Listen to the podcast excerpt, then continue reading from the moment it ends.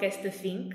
Este é o nosso primeiro episódio e desde já começo por uh, vos agradecer estarem a ouvir e esperar que fiquem até ao fim. um, vai ser muito como uma conversa informal e comigo, uh, eu sou Maria e comigo está o Tomás e o João. Bem, uh, a nossa primeira rúbrica é sobre os 70 segundos que hum, é, é como uma citação. Vamos, primeiramente vamos ouvir uma citação um, e depois vamos procurar debatê-la, procurando também analisar e compreender a sociedade. Bem, acho que a vamos ouvir. Hoje quero, sobretudo, pedir-vos ainda mais um esforço para tornar impossível o termos de voltar atrás. Para que o estado de emergência caminhe para o fim para que o desfinamento, o desconfinamento, possa prosseguir sempre com a segurança de que o calendário das restrições e os confinamentos locais, se necessários, garantam um verão e um outono diferentes. Estamos a entrar no que desejamos venha a ser o começo da ponta final do período mais difícil da nossa vida coletiva desde a gripe espanhola, em termos de saúde pública, com mais mortos do que na Grande Guerra ou nas lutas africanas de há 60 a 50 anos. É ocasião para recordarmos os que partiram, cuidarmos dos que ainda sofrem, prevenirmos que muitos mais e por muito mais tempo não venham a sofrer e reconstruirmos a vida de todos. É a altura de pensarmos mais no futuro com o orgulho legítimo de termos estado e estarmos à altura, como povo, daquilo que foram os grandes desafios da nossa história de quase nove séculos. De termos estado e de continuarmos a estar à altura de Portugal. Muito bem, uma, uma citação muito interessante, não é? Do, do nosso, Sim, isto, é, isto foi o final do, do, do, mais breve discurso de promulgação do estado de emergência, não é? Foi o Exato. último em que finalmente o Presidente da República percebeu que estar ali 10 minutos a falar ao, povo português não funcionava, ou mais que 10 minutos, e portanto optou por fazer uma coisa de 6 minutos, assim mais curta. A primeira nota que eu acho que, que, vale a pena discutir nisto é a questão de ser mais um estado de emergência. Assim, o país já está em estado de emergência há um ano. Claro. Que estado de emergência é este, não é? Tipo, já não há emergência nenhuma. Ou, ou, tudo isto é uma emergência. Ou já nem sabemos viver sem ser em emergência. Para mim, uma coisa que eu acho que é, que é muito importante nesta questão é que finalmente uh, se teve atenção a isso, que é a questão dos confinamentos locais. Uhum. Ou seja, uh, passámos daquela lógica de fechar tudo, independentemente de zonas terem muitos uh, casos, outras zonas não terem muitos casos, para finalmente adotarmos um bocadinho esta lógica de, ok, se calhar vamos só confinar determinadas zonas. Isto já acontecia, mas não era tão claro e, e as autoridades de saúde nem sempre tomaram medidas um bocadinho nesse sentido. Sim. Pois assim, eh, divagando um bocadinho, eu acho que, é, que há uma coisa que é absolutamente extraordinária da pandemia, que é o facto de, num curto espaço de tempo, os políticos portugueses terem passado a falarem das estações do ano. Ou seja, ou queríamos salvar o verão, ou queríamos salvar o outono, ou não queríamos ter um inverno tão penoso. Uh, ou datas, ou datas festivas. Sim, exatamente. Depois era aquela questão de salvar o Natal, depois era salvar a Páscoa.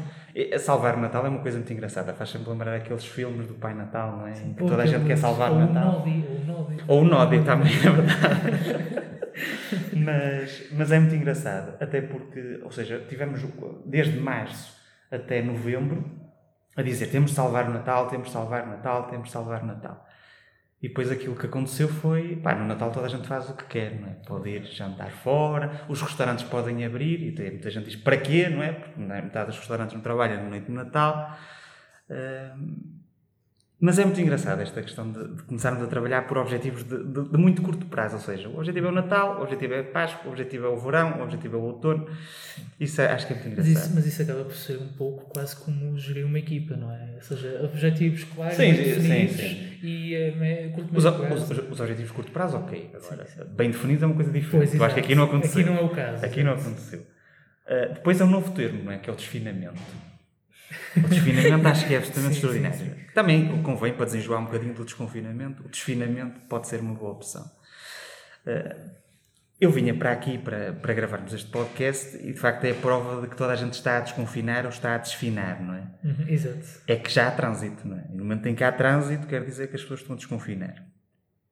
Mesmo os transportes públicos têm tido já muito mais, muito mais utilização, os horários. Sim, sim, porque metade das empresas, principalmente é, as empresas em Portugal, grande parte são de pequena dimensão e, portanto, enquadram-se todas naquele lote de empresas que podem estar uh, abertas sempre, não é? que não precisam de ter obrigatoriedade de, de teletrabalho.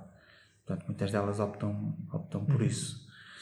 Uh, depois há uma, há uma coisa que para mim é mais importante disto tudo, ou seja, desta declaração dos seis minutos que o Presidente da, da República fala, uh, o mais importante acho que é finalmente começar-se a falar do futuro. Uhum. Ou seja, deixámos de estar aqui preocupados com. Opá, porque há muitos casos, porque o índice de transmissibilidade é elevado, porque isto e porque aquilo, e realmente começamos a preocupar-nos um bocadinho o que é que vai ser o mundo depois disto, o que é que vai ser o país depois disto. Sim. Já começamos a ver um bocadinho, talvez, a luz ao fundo do túnel, não é? E também a Eu não sou tão otimista. Exatamente. sim, sim, sim. Portanto, não, não tanto como alívio, mas também como desafio, não é? Ou seja, como é que nós vamos reagir a esta luz, uh, continuando com a metáfora, não é? Como é que vamos reagir a esta luz a fundo do túnel? É? Como, vamos, como é que vamos adaptar-nos também a esta, à, nova realidade, que é, é, não sei até que ponto é que será muito parecida com a antiga realidade, talvez uh, pouco a pouco, não é? Sim, eu acho que é um bocadinho esse pouco a pouco. Essa luz ao fundo do túnel pode ser é, aquela aquela ideia de ah, estamos a ver a luz ao fundo do túnel e afinal é um carro que vem no sentido contrário. Sim, também. Com os faróis bem ligados. Pronto. E às vezes há essa ilusão. Não sei se neste caso não será, porque nós todos achamos que já estamos muito perto do, do fim disto tudo, Sim. mas aquilo que muitos já dizem é que esta, a própria utilização da máscara será muito mais extensa do que isso. Não é? Portanto, irá estender-se no tempo até um, dois ou três anos já aqui em aponto 2024, que para mim é uma coisa absolutamente assustadora. Eh, só em pensar que vamos utilizar isto durante até lá, ou pelo menos que sempre, não é? Por exemplo, na questão do inverno até percebo. E até é bom, porque assim é uma forma também de reduzir os casos da gripe, porque a prova que tivemos este ano é que não há gripe, não é? Este ano só há Covid. Uh, isso faz sentido, porque obviamente as pessoas têm esse cuidado com a máscara e também estiveram confinadas, não é? Uh, mas obviamente que é preciso começarmos a perspectivar o que é que vai ser daqui para a frente. É? Há quem diga que nós não aprendemos nada com a pandemia. Nem temos nada que aprender com a pandemia, porque isto é uma situação excepcional. Eu não sou dessa opinião Sim, e, e, acho, e acho que temos, temos muito a aprender, nomeadamente naquilo que é uh, as relações laborais. Também não quero estender-me, também dar oportunidade também a, a que falem, mas uh, acho que temos de pensar muito bem no que é que é isto dos contextos de trabalho daqui para a frente. Sim. Ou seja, no que as pessoas podem ou não fazer, Se é obri... até com uma coisa tão simples que é a questão da tão simples não é bem tão simples que é a questão da, das licenças de paternidade e maternidade é? que podem ser geridas de uma forma diferente uh, e do teletrabalho de facto abriu essas portas mostrou que nem tudo era obrigatoriamente tinha de ser obrigatoriamente presencial isso é bom é? mas mas vamos ver o que é que isto vai dar sim sim é verdade acabou acabou por obrigar-nos um pouco a repensar sobretudo o trabalho em equipa não é Uh, portanto, isto, lá está, no nosso caso nas escolas, mas também fora, é? no, no, no, emprego. Uh, portanto, foi, foi, foi uma forma diferente também de ver um pouco o, o mundo do trabalho de, e, e, o trabalho em si, a forma de organizar equipas. Isso, é, isso também acho, acho que foi muito interessante. Um, o professor Marcelo, acho que podemos chamar assim, certo? Uh, referiu que. Um, que estamos a fazer este esforço para que, teramos, para que tenhamos um verão e um outono diferentes. Acreditam que, que vamos ter um verão diferente? E um outono também, não é? É assim, diferente há de ser, não é? Porque nós ainda não chegámos ao verão e já toda a gente se comporta como se isto, como se estivéssemos em pleno verão. É assim, eu percebo e contra mim falo, não é? Toda a gente tem vontade de ir para uma esplanada, toda a gente está farta de estar em casa, toda a gente está, já viu as séries todas que havia para ver no Netflix, uh, já varreu grande parte, inclusive dos podcasts que havia no Spotify, e portanto, obviamente que as pessoas já chegam a uma altura e que precisam urgentemente começar a desconfinar. Agora, não pode acontecer aquilo que acontece sistematicamente todos os fins de semana em que está sol, não é? E bom tempo. Em que as pessoas vão para uma esplanada. Opa, eu não tenho nada contra a esplanada, eu gosto imenso de ir a uma esplanada. Agora, as pessoas têm de ir para uma esplanada com responsabilidade. É assim, eu obviamente gostava de ir a uma esplanada e, e a primeira coisa que muita gente faz, eu gostava de fazer, mas não consigo. Que é, a primeira coisa que as pessoas, muita gente faz quando vai a uma esplanada, a primeira coisa que as pessoas fazem é tirar a máscara. É assim, não faz sentido nenhum, não é? Por acaso isso foi falado logo nos primeiros dias após a abertura das Sim, esplanadas. sim, sim, foi um alerta que foi dado Eh, sim, sim, vezes. sim. Mesmo pelos próprios proprietários de, de restaurantes. Portanto, isto, isto através de, de associações de, que, que, que trabalham com o setor, não é?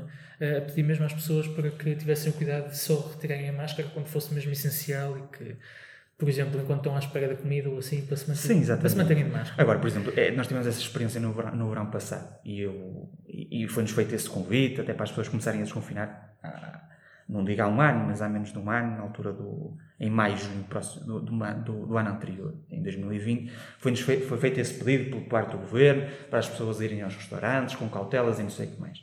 A verdade é que eu lembro perfeitamente de um jantar com amigos em que eu só não fiz isso porque tinha colegas meus que eram da área de medicina e, portanto, obviamente que eles me proibiram de fazer seja o que for. Mas a verdade é que nós éramos os únicos que estávamos à espera da refeição, isto num espaço fechado. Com Nós máscara, éramos- Toda a gente estava sem máscara. Toda a gente estava sem máscara. Eh, e, eh, opá, é, é lógico que é uma coisa desconfortável. Não... Depois está, este tira e põe também, não sei até que ponto serve para alguma coisa.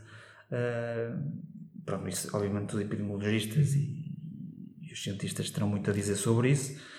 Mas, mas ou, ou seja, naquele ponto chegámos e estávamos na altura ainda todos com esta emergência, não é? Todos, ah, isto, Covid ainda, ainda está para, para ficar, mas já todos tínhamos essa sensação de liberdade, não é? E agora que estamos, aqui, em- estamos em abril, não é? Obviamente que isto nos diz sempre mais. Eh, É preciso ter algum cuidado com isto, eu acho que é muito, muito preciso as pessoas terem alguma responsabilidade. também. Eh, E na questão das esplanadas, a, a questão da coerência, que há bocado falávamos, da- das medidas terem. Ou seja, estes objetivos que se definem têm de ser coerentes, têm de ser objetivos, passo a repetição, eh, e têm de ser claros acima de tudo. Que é uma coisa que eu acho que aqui não acontece. Por exemplo, a questão da, da abertura da restauração é, é para mim contraditória porque. Ou seja, uma pessoa tem de tirar a máscara para consumir. Ok. Quando não consome, tem de pôr a máscara. Está lá na esplanada, está lá no. Agora já, já, pode, já podem abrir lá dentro, não é? Mas ah, tem de ter a máscara. Se alguém estiver a fumar, obviamente está sem máscara. Ou seja, há coisas aqui que não fazem muito sentido. Pá, uma pessoa está assim comunicando. Eu não tenho nada com quem- contra quem fuma, atenção. Tenho, tenho imensos amigos meus que o fazem, com todo o respeito. Pronto, sabem a responsabilidade que isso tem e os problemas que isso acarreta. Mas, mas há, há mensagens aqui que são contraditórias. Sim, sim. Isso na altura falou-se imenso. Eu lembro perfeitamente que há um ano havia imensa gente a contestar que devia ser proibido fumar nas esplanadas, até a fumar em espaços públicos. A verdade é que nada foi feito nisso. Não, é? Não sei se estamos aqui a combater um lobby, provavelmente, não é? Ah, mas, mas acho que, que é preciso uma clareza nisto, ou seja, as coisas têm de ser coerentes. E, acho que nem sempre foram. Agora, acho mais, acho que as coisas estão a melhorar ne- nesse sentido, mas aqui acho que há uma lacuna nesta questão das A própria, esplanadas. a própria abertura das esplanadas ter acontecido antes, por exemplo, de todos os alunos voltarem ao ensino presencial, ah, que foi esse o caso, não é? Ah, também, também de si eu acho que, que é uma coisa que não faz assim muito sentido, não é? Ah, em princípio, entre- eu acho que as duas têm riscos mais ou menos mais ou menos próximos, não sei, talvez o ensino tenha um risco um bocadinho maior, não sei, mas ao mesmo tempo também tem, acaba por ser, eh, um, está-me a faltar a palavra, mas eh, acaba por ter benefícios muito maiores, não é? O, o, portanto, o ensino comparado com, com a abertura das esplanadas. Eu sei que isto, isto foi, é sobretudo para, para apoiar o setor da, da restauração, hotelaria, mas, eh, mas lá está. O, o ensino dos alunos também é, também é importante. E, eh, Sim, eu acho que a que a questão da restauração prende sobretudo porque representa, ah, pelo menos, ou seja, o setor do turismo boa- representa pelo menos, não é? pelo menos um décimo daquilo que é, Sim, que é o PIB. É? Agora já não sei também as- essas contas e provavelmente pode haver algumas alterações. Mas, ou seja, o setor, tudo que é setor do turismo, restauração, tem um peso brutal na economia portuguesa. Sim. E, obviamente que o Estado e o governo português não é insensível a isso, nem pode ser. Agora, também temos é de ser um bocadinho coerente e definir de uma vez por todas. Se, está- se estamos em estado de emergência ou não. Porque ter, estarmos num estado de emergência e agirmos com naturalidade não faz muito sentido, não é? Pá, estamos num estado de emergência, já vamos no, para aí, eu já nem sei, eu acho que uma pessoa já perdeu a conta a isto, mas já são mais de 10, não é? Já estamos em mais de 10 diplomas de estado de emergência. Uh, ou até mais de 20, já nem sei. Confesso que já perdi um bocadinho a conta a isto. Muito honestamente, também, também perdi a conta. É, eu acho que já, já, já, todos perdemos. Já, Sim, pois, exatamente. É melhor, é, é melhor não contar. Não? É? Já todos perdemos e já toda a gente já só sabe que o, que o Presidente da República vem falar de X em X dias. Sim. E graças a Deus que as declarações começam a ser mais curtas. Exato, também para dizer o mesmo. Sim, exatamente. É assim, o apelo é sempre o mesmo. Por exemplo, este apelo final de, das pessoas serem responsáveis, de fazerem este último esforço. Sim, pá, é aquilo que neste momento qualquer sim, sim. pessoa pode dizer, não é? Eu acho que é, que é aquilo que eu digo, que é aquilo que o João diz, aquilo que a Maria diz e qualquer pessoa pensa. Que não quer dizer que o cumpra na sua vida, não é? Exato. Porque assim, obviamente que depois cada um tem os seus deslizes, não é? Todos somos humanos e, e isso faz parte. Uh, agora, nós temos é de nos comportar como se estivéssemos no estado de emergência. Se calhar vai acabar, não é? Se calhar em maio ou em junho deixaremos de estar em estado de emergência. Mas até lá estamos e, portanto, temos de nos comportar como se estivéssemos nesse estado de emergência. Uhum. E o Estado tem de tomar medidas e tem autonomia para as tomar, até porque todos, pelo menos o grande partido da oposição, PST, deu total carta livre ao governo nesta matéria. A meu ver, bem. Há gente que não concorda e, e, e muita gente do PSD que não concorda com isto, mas no meu ver, e bem, porque assim, não sejamos hipócritas, ninguém estava preparado para governar numa, numa situação destas, nem ninguém tem experiência governativa em situações de pandemia, não é? Uh, nem acho que seja uma área em que alguém se queira, queira especializar, não é? Se calhar, não é? Mesmo, sempre... mesmo nos médicos, mesmo nas áreas da medicina e assim, a saúde pública acho que é daquelas áreas menos. Pelo menos até 2019, era daquelas sim, sim. menos Uh, Falta-me outra vez a palavra. Menos apelativas para. Sim, para menos apelativas, se calhar menos procuradas, sim, menos sim, credibilizadas sim, até, não é? Porque se calhar não são os melhores alunos que vão para lá, não sei, é mera especulação. Não, não fiz. Uh, Falha-me esse trabalho de casa, pronto, fica a nota. Uh, mas, mas acho, ou seja, existem alguns bons médicos em, em, de saúde pública, atenção, não é isso que eu estou a dizer. Sim, sim eu estou a dizer, é, mas obviamente no caso se calhar, dos cursos de medicina... Sim, por exemplo, se calhar um médico entre cardiologia ou saúde pública, se calhar prefere cardiologia, não é? Sim. Obviamente isso é respeitável, cada um tem a sua opção. Agora, uh, isso também faz lembrar um bocadinho aquela altura em que toda a gente criticava a Ministra da Saúde, é? porque inicialmente, e a, DG, e a própria DGS, não é? porque inicialmente dizia, ah, não é preciso usar máscara, depois é preciso usar máscara. Depois é porque não havia máscaras, depois é porque não havia seringas, depois é porque não havia não sei o quê, depois era a questão dos ventiladores que vieram todos em chinês. Uh, Sim, de início, de início houve muita é, contradição. Não é? A verdade é uma, ela pode ter sido a pessoa mais competente, mas... Uh, nem vou questionar isso, porque é assim, obviamente que acredito que não tenha sido fácil, mas também eu acho que não se punha sequer em questão demitir uma Ministra da Saúde nessa altura. Porque só a questão de alguém, ou era alguém que era o Secretário de Estado que iria assumir a pasta, ou senão não fazia sentido. Porque é assim, então iríamos estar a perder não sei quanto tempo para um Ministro do que realmente se passa. Uh, agora, o, uh, eu já nem sei onde é que nós íamos, não é? Mas, uh, mas pronto, acho que é, é muito importante comportarmos é exatamente isto, da questão do estado de emergência. Nós comportarmos exatamente como se estivéssemos no estado de emergência. E, portanto, nessa, nessa ótica, para mim parece muito mais importante a questão das escolas, das escolas abrirem, uh, as escolas das universidades, os centros de investigação, uh, do que propriamente da restauração. Portanto, mas relativamente a isto, vocês acham que o estado de emergência é uma questão de comportamentos, portanto, de fazer ver às pessoas que, que estamos numa altura de contenção e que devemos, ou seja, que é para regular comportamentos ou que é algo mais administrativo e é mais para regular como é que a máquina do Estado funciona nesta altura uh, e não tanto para regular o comportamento das pessoas.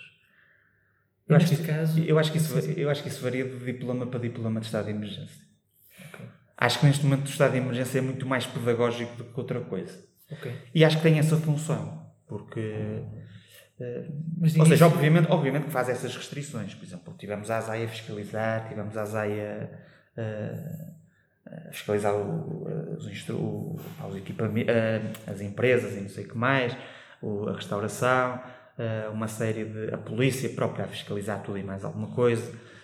Portanto, obviamente que existe essa questão administrativa. Agora, se existe função que eu acho que é primordial nestes. e, e por isso aquela célebre explicação do, do primeiro-ministro António Costa, com o, com, aquele, com, com, o famoso slide em que aquilo nem tinha eixos, nem tinha nada, ninguém percebia coisa nenhuma daquilo. Uh, é, é caso que depois deu uma origem até um, um conjunto alargado de memes, não é? Que, que é quando tu vais apresentar um trabalho na escola que tu não fizeste, não é?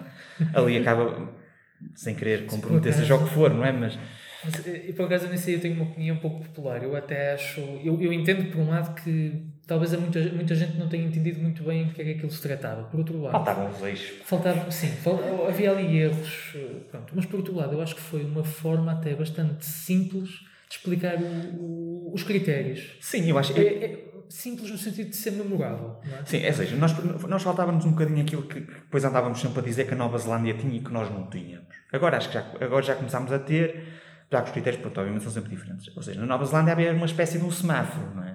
As pessoas sabiam que com mais de X casos estavam, no, por exemplo, no, no, no verde, eh, depois mais, se tivessem mais de X casos, o índice de transmissibilidade mais que X e mais não sei o que mais, tinham mais não sei quanto. Ehm, e portanto, ou seja, toda a gente sabia muito bem o que é que aconteceria se deixasse de cumprir determinados, determinadas coisas. Ou, ou determinados rastros, ou determinados indicadores. Eu acho que agora, trocando, trocando, nunca vamos trocar de tema, não é? Porque o tema continua sempre a ser o, o desconfinar. Mas acho que podemos falar um bocadinho mais acerca do, do regresso às aulas, do tão esperado regresso às aulas. Como é que. Não sei, qual é a vossa opinião? Que, o que é que acham? Que medidas é que deviam ter sido adotadas? Se as que foram adotadas onde vocês estão inseridos fazem sentido? Hum, ou se têm outra opinião muito diferente? Ou se até nem devia ter, ter havido regresso às aulas e deviam ter ficado online? Pronto. Uh, bem, uh, eu sou um, não sou a melhor pessoa para falar do regresso às aulas, porque como estudante de mestrado, em término de mestrado, estou a desenvolver dissertação e, portanto, obviamente que não, não sofro este regresso na pele.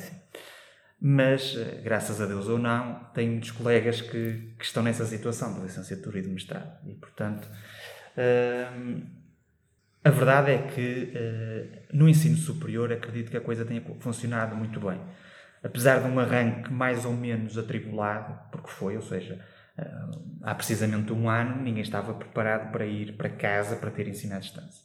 Há universidades que têm esse modelo, a Universidade sim, Aberta sim. e uma série de universidades têm esse modelo híbrido, não é? Com algumas aulas à distância, outras presenciais, outras até gravadas. Mas a maioria das universidades em Portugal não tinha.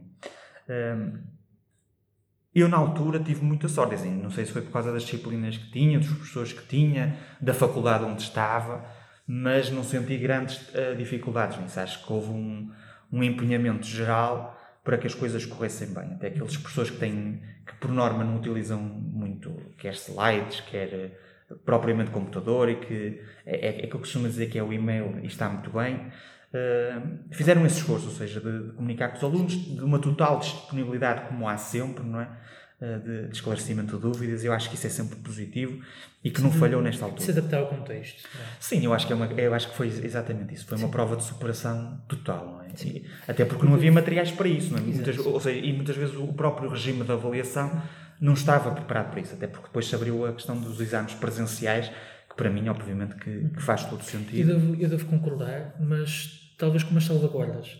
Porque eu acho que se, se, de um lado, pelo menos pela, pela minha experiência, na altura eu estava no, no, último ano da licenciatura em Economia, aqui na FEP, da minha experiência, por um lado, uh, houve pessoas que se adaptaram muito bem e em que as aulas decorreram quase da mesma forma, eu diria até melhor do que se tivessem sido em regime presencial, em que deu, por exemplo, para aproveitar melhor o tempo em aula.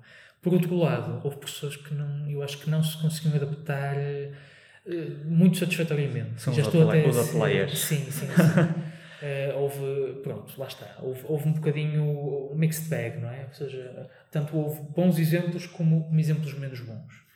Um... Agora, acho que este ano, por exemplo, isso é, isso é uma avaliação que toda a gente faz e é quase unânime do ano, do ano letivo anterior. Uh, este ano letivo a coisa não é bem assim, não é? Ou seja, 2020, 2021 nós já não temos esse tipo de. A exigência é superior. Sim, sim. Eu acho que a exigência própria dos alunos é, é, muito superior, porque já toda a gente sabia que isso ia acontecer. Uh, ou seja, não é, é, aquilo que, é, é, quase uma crónica de uma morte anunciada, não é? Que é, como citando o livro, que é. Nós em, nós em setembro sabíamos que provavelmente em novembro, dezembro, janeiro iríamos todos para casa. Uhum. Porque assim, se em maio foi o que foi, se em abril foi o que foi, então começará no inverno? Uh, Por eu recordo-me disso. Houve, sim, toda a gente já falava início, disso. Já eu acho que, sobretudo início de novembro, meados de novembro, foi quando os casos começaram mais a aumentar. Havia sempre aquele medo, não é medo, é, é mas quase aquela, aquela coisa que todos nós já sabíamos à partida que. Sim, mais cedo ou mais tarde vamos embora. Exatamente. Vamos, sim, vamos até já se contava aos dias, até sim, quando sim, é que sim, sim. Na próxima aula, se cá estivermos, sim. Sim, é, havia, havia muito essa coisa. Até porque depois começou-se, por exemplo, e aqui na, na FEP aconteceu muito isso, que era uh, terminado. Já, nos seminários já havia o regime híbrido, ou seja, uns alunos que assistiam aos seminários em casa, outros que assistiam presencialmente. Uh, depois houve uma altura que passou a ser tudo online. Por um lado, foi uma vantagem, porque permitiu que, com algumas alterações de, dos moderadores, tivéssemos moderadores que, se fosse presencial, provavelmente não poderiam cá estar, não é? Uh, pronto, tem essa vantagem. Mas, ou seja, o escrutínio neste ano letivo é muito superior. Aquilo que, que, fui percebendo é que, ou seja, aquilo que se esperaria que fosse o salto qualitativo, ou seja, com mais tempo para preparar, o ajustamento a priori daquilo que são os regimes de avaliação, houve, ou seja, houve essa alteração, os professores alteraram muito aquilo que, era, que iria ser o método de avaliação das suas disciplinas e das suas cadeiras, mas isso nem sempre se traduziu nos melhores resultados, ou seja, porque alunos, os alunos, muitos deles tinham testes com muito mais frequência, eh, a execução do teste ao ser online é diferente, não é? Sim. A experiência dos novos alunos é absolutamente péssima, não é? Porque não Sim. tiveram aquelas semanas de integração, não, não, só agora é que sabem o que é, que é estar na faculdade a sério. Uhum. Uh, e mesmo assim não é bem não é bem a mesma coisa como sim não é eu nunca todos... fui muito eu nunca fui muito fã assim não digo fã mas nunca fui muito ligado ao espírito académico essa, essa sim, também não, da, não é? mas... da academia mas, uh, mas compreendo que é, que é uma Mas é assim, mesmo, mesmo que eu não goste da praxe, não é? reconhece que existe ali uma veia integradora, não é? ou seja, existe ali um motor integrador da praxe, quanto mais não seja para conhecer pessoas. Claro. Eu acho que assim Obrigatório. As, as pessoas não, não precisam, ou exatamente, ser. ou devia ser, não é? Uh, uma pessoa, não, para conhecer pessoas, não precisa ir para a praxe, mas a praxe. Tendencialmente ajuda, não é? Uh, e, obriga, e, e obriga-se, ou seja, não é? Eh, as pessoas a terem outro tipo de proatividade. Eh, mas é que mesmo sem praxe, ou seja, pessoas, os alunos não tinham essa vontade, porque é daquelas coisas que assim, eu não acredito que ninguém tinha pensado nisto, que é estar a falar com alguém, mas essa pessoa pode ter Covid, não é? Claro. Ou seja, isto é essa desconfiança permanente. Nesta altura, eu acho que toda a gente já nem quer saber muito bem disso e, portanto, siga a marinha. Já estamos um pouco mais calejados. Eu acho que já estamos todos muito mais tranquilizados. E, e, e, a verdade é que existem dados para isso, não é? Porque, por exemplo, no, uh, à data de hoje, ou seja, à data em que fazemos o podcast, tudo aponta para que a vacina da Johnson entre em circulação. É? Portanto, a vacina da Johnson, ao ser só com uma toma, permite acelerar drasticamente o ritmo de vacinação. É quase como se cada uma valesse pelo. Sim, exatamente. Ou seja, a coisa torna-se muito mais rápida, não é? E evita-se aquela coisa de, filas eu e não sei Eu digo, é quase como, mas não, é literalmente isso. Sim, também. é literalmente isso. Exatamente. Mas, uh, e aquilo que aponta, ou seja, que a nossa famosa Task Force da vacinação aponta, é que no final do, uh, do mês uh, tínhamos cerca de 2 milhões de vacinados. portanto, um quinto da população portuguesa estará vacinada.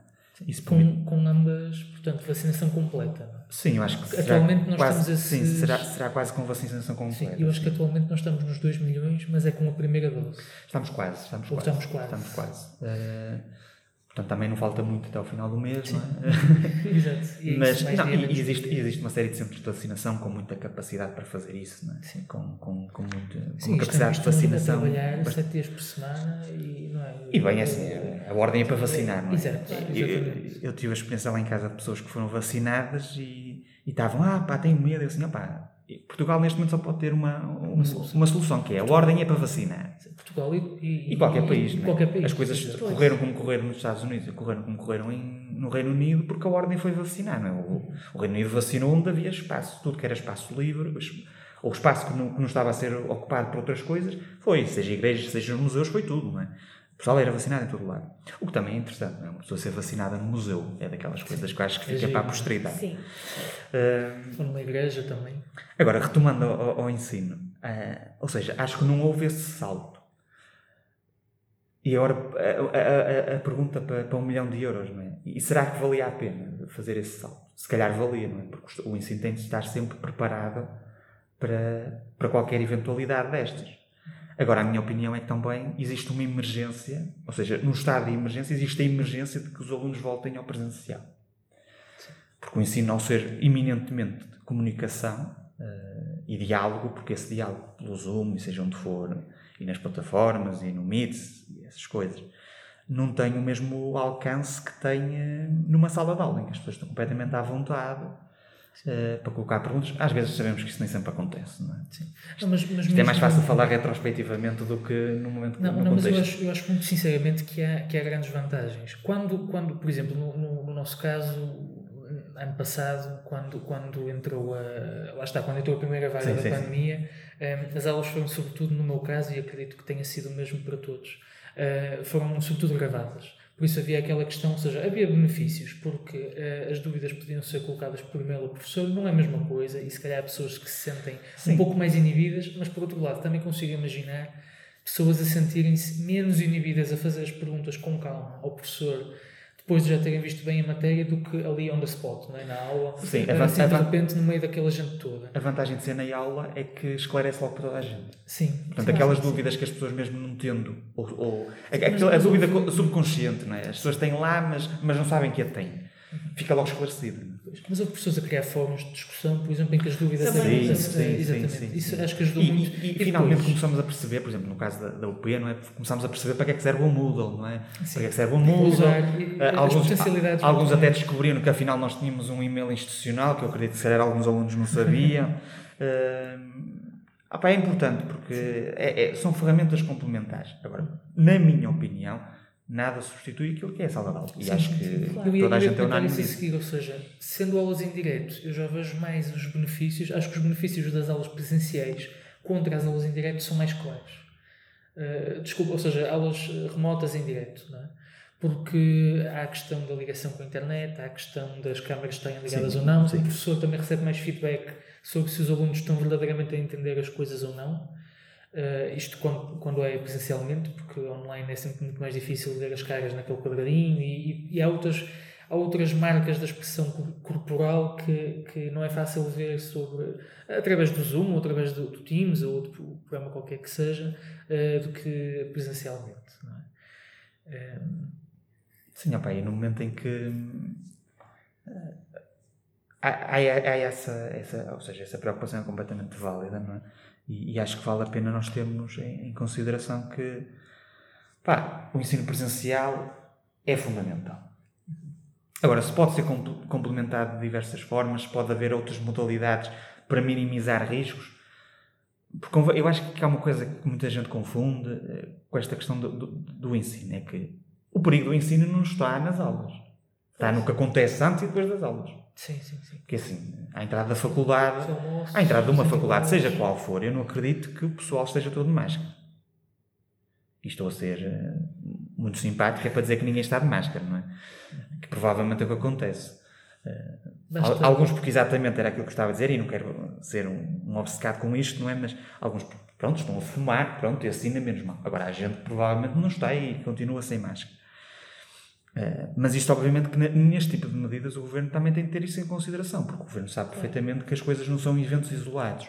Por exemplo, a própria suspensão, obviamente que não foi por iniciativa do, por iniciativa do governo, mas foi articulada com a, com a Igreja, não é? A suspensão das, das celebrações presenciais de, dos católicos e de outras religiões foi também tendo isso em consideração, ou seja, porque as pessoas reúnem-se à entrada e à saída, não é? Uh, nos próprios restaurantes acontece a mesma coisa, e nos cafés também provavelmente a mesma coisa.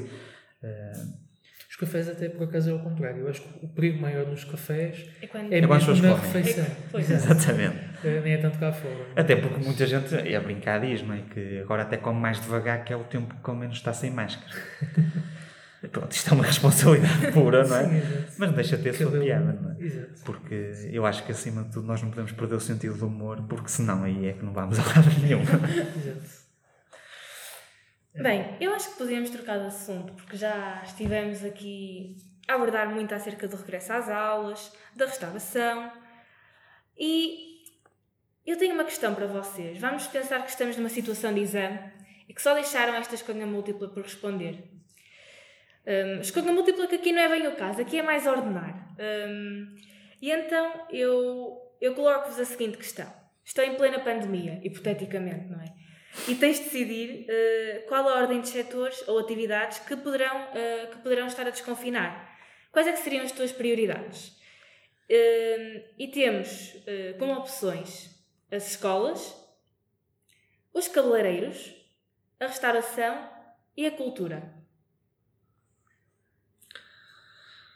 Que João, não sei, não sei quem é que se queres começar, eu acho que começas tu. Sim, posso começar. Estás mais habituado a ainda a responder a questões de exame que eu já. É assim, isto não é, não é propriamente uma, uma coisa fácil e que, muito menos para se decidir assim num minuto, mas eu acho que o ensino é, é, é importante. Apesar de todos os riscos que acarreta, eh, eu acho que o ensino, o ensino é, muito, é muito importante. Portanto, isso seria talvez das primeiras a abrir. Um, os cabeleireiros acabam por ser também uma coisa essencial. Não é? Portanto, cabeleireiros e estética no geral, não é? Claro. Um, portanto, também provavelmente ficariam em segundo lugar no meu, no meu, no meu top, por assim dizer. Depois, relativamente à cultura, eu muito honestamente não sei muito bem onde a colocar, mas talvez colocaria a par com as escolas. Eu acho que a cultura não é assim uma área que acarrete grandes riscos. Há aquela questão, como tu falaste há bocadinho, de. Bem, Sim, não é tanto. Exatamente, é, é, é, o que acontece antes do espetáculo e depois de um espetáculo, por exemplo, de teatro ou assim.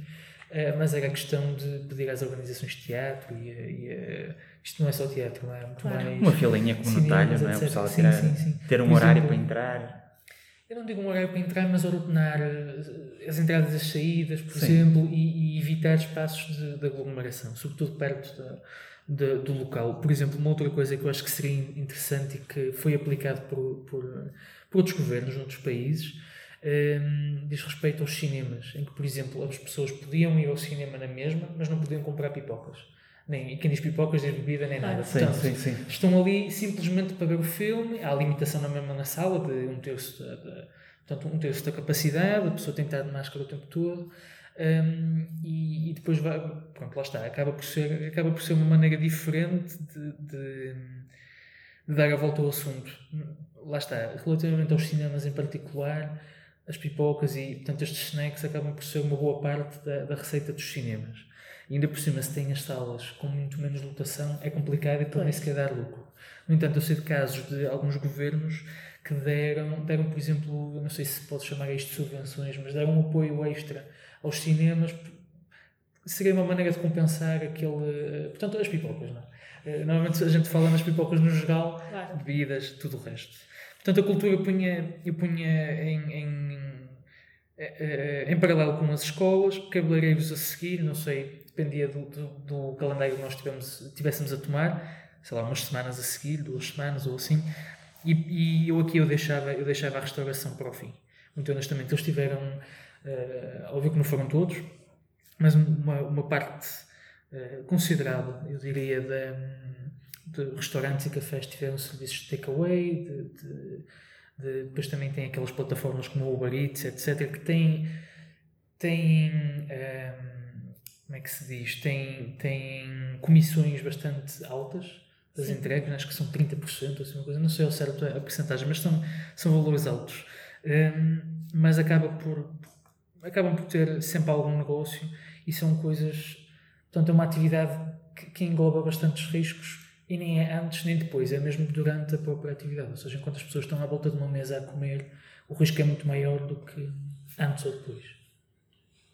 Bem, a minha análise não é muito diferente da do João, não é? Também acho que é diferente, é difícil. Uh, o, o, bom senso impera sempre um bocadinho aqui, não é? Claro. Uh, no, por aquilo que, que, já disse, obviamente que para mim as escolas é, é fundamental. Seja do. Uh, primeiro, começando logo, e, e, o governo nisto foi, foi, foi, foi sensato, ou seja, começando naquilo que é o, as camadas dos mais novos, as creches, os jardins infantis, o às primárias e, e, até o segundo ciclo, não é? Que, que, normalmente são aqueles que têm menos independência e, portanto, permite também às famílias e aos pais, às mães, aos avós, aos tios, Sim. terem uma, uma maior liberdade até poderem trabalhar, mesmo que estejam em teletrabalho, é? Porque o problema do teletrabalho é ter dois filhos, um porque tem aulas de manhã, outro tem aulas de tarde, e porque não há computadores, e porque só há, e as vêm as aulas no telemóvel, e portanto, obviamente que a questão Sim, da... depois com o tempo ficam impacientes e depois Sim, depois é preciso acompanhá-los no estudo, depois é preciso acompanhá-los durante. Mesmo quando eles estão a brincar, também é preciso ter cuidado, porque já sabe como é que as crianças são. Não deve ser fácil para um aluno. Sim, primeiro acredito, eu ano. acredito que tenha sido uma verdadeira prova de vida aí a, a muitos pais. Alguns aprenderam. a- Tira-lhes anos de vida, não é? Sim, sim, Pois. acredito que sim. Eh, eu não tive essa experiência, mas tenho amigos meus que, que tiveram muito essa experiência, ou seja, já têm filhos e, portanto, foi complicado. E filhos muito pequenos, é? Pois. Quanto mais pequenos, diria eu, quanto mais pequenos. Sim, aquele, aquele primeiro ano de vida eu não digo, mas por exemplo, a partir de, não, mas- dos dois anos, três anos, quatro anos, quando já têm alguma noção. eh, Quando começam a falar e, a- e a- e a caminhar. Ou seja, quando eles já começam a estar ali no jardim infantil, Também. até aos seis anos. Depois, quando eles estão na escola, acredito que a coisa já seja um bocadinho diferente. Mas, Mas nos sei. primeiros anos acho que também é muito complicado. É muito Os complicado. Sim, também, de porque, ou seja, sobretudo sim, esses sim. primeiros, Sim. Sim. também é muito complicado. Ou seja, seria as escolas primeiro. não é? Até porque existe uma. e- e- Eu acho que- vai ser muito interessante daqui a uns anos observar, eh, e, e- e haverá imensos investigadores a estudar isso, que é os impactos que isto teve na formação dos trabalhadores, na formação do- da, da força de trabalho em Portugal. Mas Em Portugal e- formação, formação, por exemplo, a formação que parte das crianças, portanto, essas tudo, crianças ou seja, é- crescer, ou também Ou seja, das crianças que não tiveram a experiência que deviam ter tido, dos alunos do segundo e terceiro ciclo que não tiveram as aprendizagens da forma. Porque assim, sabemos que a a- o exame do nono ano ao ser abolido, não é? Abolido, não. ou seja, no ano passado não se realizou, exato, eh, a não ser em alguns casos. eh, mesmo os poucos exames de secundário. Retira muita exigência, não é? Isto retira muita exigência ao ensino. Quer se queira, quer não, não é? Existe uma. Não quer dizer que o ensino é melhor ou pior, mas retira exigência. E no momento em que se retira exigência, há, uma liberdade ou uma libertinagem nesse sentido. é? E obviamente que eu acho que é muito preocupante. E depois, noutro tipo de tarefas, não é? Por exemplo, a, própria experiência de sala de aula, a experiência social, que eu acho que, por exemplo, um- eu se estivesse no 12 ano, aquilo que eu digo muitas vezes, eu se estivesse no 12 ano ou no décimo ano, ou seja, ali entre os meus 15 e os 18 anos, eh, eu, eu neste momento cortava os meus pulsos todos os dias, não é? Porque não podia sair à noite, porque não podia fazer nada, não é? Eu não digo cortar os pulsos todos os dias, mas, mas é, é, é, é preciso nós também termos noção da importância social que as coisas têm. Ou seja, o sair à noite nessas idades é fundamental para o crescimento das pessoas. Não é? Eu não diria sair à noite, eu diria a convivência no Sim, a convivência no geral. Não é? Quando falo de sair à noite é geral. comer um café à tarde, beber um fino, ou Depois, tomar um café, sim, ou beber uma Coca-Cola. Depois há aquela problemática, pegando no que tu falaste dos exames, da questão dos exames de, de secu- do, ensino secundário, né? para acesso ao ensino superior, houve aquela polémica toda, porque, pronto, eh, todo, acho que todos nós sabemos, e mesmo quem nos está a ouvir, que sa- sabe bem da polémica que houve, a questão das notas, podia-se errar coisas e ter fim de Sim, ou seja, um- havia aluno- um- Um é? aluno, Sim, um aluno que fizesse o exame todo tinha uma cotação acima de 20, não é? Que, assim, não, obviamente depois só teria 20, não é? Se tivesse tudo certo. Mas eh, acertando tudo, obviamente que a cotação real do teste, do exame, era muito superior. Claro. E por isso, por isso eu, acho, eu acho que é muito importante a questão das escolas. Deixa- Deixem-me só fechar eh, aqui isto tudo rapidamente. Eh, depois, se calhar, optava pelos teatros, museus, espetáculos. Obviamente que é assim, tudo com restrições, não é? Obviamente que é assim. Espetáculos com restrições de. Não era abrir. Porque as escolas, obviamente, que é abrir a tudo. é? Porque eu acho que o ensino misto é muito complicado de gerir por causa dos horários. E na faculdade acontece isso, não é? Alunos tinham de sair mais cedo de umas aulas para irem para casa para conseguirem assistir a outras, não é? Pois. E, portanto, obviamente que quando falo aqui em escolas é ensino total presencial. Pá, se isto era preciso mais professores, se era preciso, provavelmente. Mas fica a ideia. Pois, obviamente que... A questão do, hum, da cultura acho que era importante. Era importante abrir porque era uma forma também de, de minimizar um setor que não tem proteção nenhuma. É que o setor da restauração tem. Ou seja, o setor da restauração tem esse, esse quase tem essa proteção da segurança social que o setor da cultura não, não tem. Ou seja, o setor da cultura não tem um estatuto profissional. Eh, E isso, neste momento, está a ser elaborado e, e é esse, esse propósito por parte do governo também. Mas é um setor.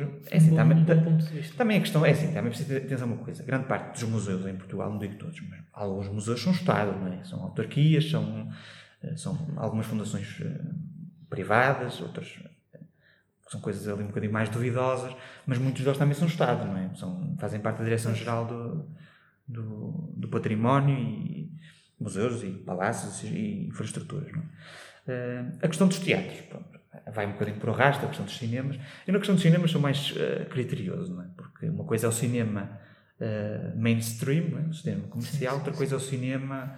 Existe uma boa expressão para isto, mas eu vou, vou dizer quase cinema de autor, não é? Aqueles cinemas mais quase de, especializados. Mais de boutique, não é? Exato, mais boutique, não é? Uh, e esse cinema, ou seja, o cinema comercial, eu, é assim, podem perfeitamente. Proíbam-se as pipocas, proíbam-se uh, uh, os sumos e os refrigerantes, lá o que for, capacidade restrita, porque é assim, esses se, se, essas empresas não conseguem aguentar uma fase destas, também não sei o que não quer fazer.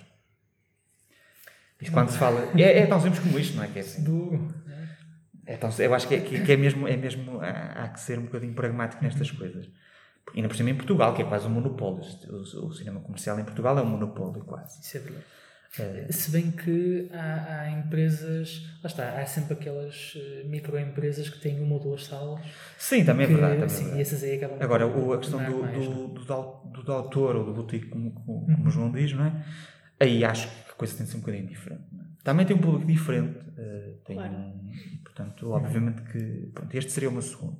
O meu terceiro seria a restauração. Sim. Eu acho que a restauração e cabeleireiros, depois é um bocadinho diferente se tu me permitisses, eu, eu ia aproveitar, agora que estamos a falar dos cinemas, para fazer assim um pequeno, uma pequena publicidade ao sim, sim, sim, sim. À, à edição de Fapiana em que falamos da cultura. Exatamente, falámos com a Joana Canas, uh, Joana Canas Marques. Presidente do, do Cineclube do Porto, e ela falou exatamente disso, essa distinção entre cinema comercial e mais de autor, por assim dizer, e também falou um bocadinho da adaptação de cada um deles à pandemia e a, maneira Sim, ela, e ela, própria, e, e ela própria diz um bocadinho, ela própria diz um bocadinho isto, que é, obviamente, uhum. que o sistema, o, o cinema comercial tem uma margem financeira para superar uma, uma crise destas do que os, os grandes. Os, é? grandes, sim, os grandes operadores. Os grandes operadores. É, portanto, pronto, fica aqui o apelo, caso tenham interesse em falar um bocadinho mais sobre este assunto, podem passar por lá. Sim, sim, a entrevista, está, a entrevista vale a pena ser lida. Numa edição que também só fala sobre um bocadinho as dificuldades do setor da cultura e também um retrato daquilo que é o setor da cultura em Portugal. Uhum. Pronto, Ora. eu acho que já podemos seguir. Bem, agora vou dar a minha opinião também. Exatamente. Um, eu sendo mais sucinta, eu abriria logo as escolas, não é? Acho que, acho que é muito. é o setor primordial uh, para abrir. Um, sinceramente, acho que depois uh, a cultura também gostaria de abrir, acho que iria um, um pouco como o João e tentaria já começar a abrir uh, com as escolas e depois as restaurações cabeleireiras, eu acho que também, faseadamente, eu acho que seria possível também irem abrindo. Porque, não sei. Sim, a restauração basicamente interessa abrir, pelo menos a questão das esplanadas. Claro, claro. Interessa abrir em, em dias de sol, não é? Claro, interessa abrir agora, no inverno não faz assim. No, no inverno não interessa, é? A não ser que sejam aquelas esplanadas cobertas que eu tenho um bocadinho de dificuldade em perceber qual é que é a diferença de uma esplanada coberta. Uhum. Em algumas esplanadas, não são todas. Em algumas esplanadas cobertas e um espaço interior, confesso, em alguma dificuldade. Mas parece um bocado como as marquises, não é? Exatamente, é como uma marquise, não é? A diferença é que às vezes aquilo, em vez de ser Sim. mesmo em, em vidro ou acrílico, é assim uma coisa mesmo, quase assim uma coisa em plástico mesmo, maleável, não é? Bem, e uh, eu acho que então passávamos para para o final, para a nossa sugestão 70, um, em que vos demos assim uns apelos mais culturais, de, de, daquilo que achamos que poderiam também assistir ou ler, não sei. E então, quem é que quer fazer assim essa vossa. dar a vossa opinião? Pronto, eu dou, eu dou a primeira sugestão. Estamos em, um, estamos em abril e, portanto, acho que faz todo sentido. Um, faz todo sentido, não. É, eu acho que é muito interessante uma série que a RTP1 lançou, uh, em boa hora, uh, que é Vento Norte, que retrata, obviamente, uma família, uh, uma família bastante conceituada na época, obviamente que isto é figurado, não é? isto faz parte da narrativa, mas que narra aquele tempo entre 1919, ou seja, o término da Primeira Guerra Mundial, em que Portugal teve a prestação com o corpo expedicionário português, que toda a gente sabe, não é? Foi uma, uma tentativa dos republicanos em Portugal se credibilizarem lá fora e, e, e, a participação nessa guerra foi tudo menos isso. Uh, e a forma como o país começa a engendrar, não é? ou seja, como determinados industriais, famílias da aristocracia da altura, uh, a burguesia começa a preparar, juntamente com alguns militares, nomeadamente Gomes da Costa, não é? que é o pioneiro, o golpe de 28 de maio. E, e a série é interessante por isto, porque uh, nós em Abril temos sempre aqueles, ou seja, aquele dia 23, 24, 25 de Abril, e às vezes até depois, temos sempre aquela série daqueles filmes, Os Capitães de Abril, ou seja, perceber como é que se desenrola uh, a Revolução de, de 74. Mas metade do país não sabe o que é que aconteceu no período da Primeira República e o que é que conduziu a esses 40 anos de democracia. Democracia não, ditadura. Exatamente. De perda de, de Sim, exatamente. Ou seja, porque é que um país não, que sai de um, Ou seja, tivemos ali uma Primeira República altamente instável, não é? porque tínhamos governos que duravam cinco dias, duravam uma semana, ou seja, um período muito semelhante ao que, que, a, que a Itália vive uh, desde há pouco. Ou seja, o nosso era mais caótico, atenção. O nosso era mais caótico. A nossa Primeira República foi mais caótica do que a atual, a atual República em Itália. Mas acho que é, é, importante os portugueses perceberem o que é que conduziu a, essa, a, esse, a esse Estado novo, uh, numa altura em que começam a crescer movimentos de extrema-direita. Exato. Uh, ou movimentos populistas, porque eu não, eu não considero o Chega, e não vale para estarmos aqui com, com a camuflar, seja o que for, eu não considero que o Chega seja um partido de extrema-direita. É um partido uh, populista. populista. Exato. E depois também há a extrema-esquerda. Há os extremos Sim, exatamente. E os extremos, são os dois e extremos. E há populismo é? nesses dois extremos e fora deles. E portanto, eu acho que é muito importante, e a RTP tem feito um trabalho muito interessante nisto, e portanto convido toda a gente a ver. Uh, nós gostamos muito daquelas séries do The Crown e do. Uh, agora já não lembro da outra, da Downton. Uh, Downton Abbey. Abbey, exatamente. Uh, nós gostamos tanto dessas séries britânicas, norte-americanas também, sobre, sobre a história. Uh, depois temos medo de escrutinar a nossa própria história. Portanto, acho que é, que é importante. E é uma série que também não me parece ser muito longa, porque a RTP tem feito séries muito curtas. E, portanto, acho que seria. Convido toda a gente a ver. Ela já está, ou seja, o primeiro episódio começou agora em meio de, de abril, e, portanto. Um, um, episódio por semana, acho que aquilo é às quartas-feiras, portanto fica aqui a minha publicidade ao serviço público da RTP. Bem, e hum, então acho que com isto nos despedimos. Sim, já falámos bastante. acho, que, acho que já vai longo o podcast, portanto, Sim. acho que, pronto, se gostaram e se ficaram com curiosidade, acho que só obriga a que, tenha, a que tenham que ouvir depois o próximo episódio, não é? Um, e esperemos que, seja, que este seja o primeiro de muitos. Um, do meu lado, quero-vos agradecer por terem, por terem ouvido. E por terem estado até ao fim. E é? por terem estado até ao fim, se assim foi o caso. Um, e pronto, caso tenham alguma sugestão, ou também podem nos fazer chegar e nós podemos também eh, tentar abordar. Sim, houve alguns temas que nós falamos um bocadinho aqui, mas que podemos aprofundar claro. num, podcast de futuro, por exemplo. Claro. A sim, questão sim. da liberdade, a questão sim. da praxe, que também já falámos. Eh, sim. Portanto, qualquer Temos sugestão de temas. Exatamente. Eh, que, que, queiram ver debatida aqui, é questão de entrar em contato connosco e, e nós, nós fazemos isso. Encontramos-nos daqui a 15 dias.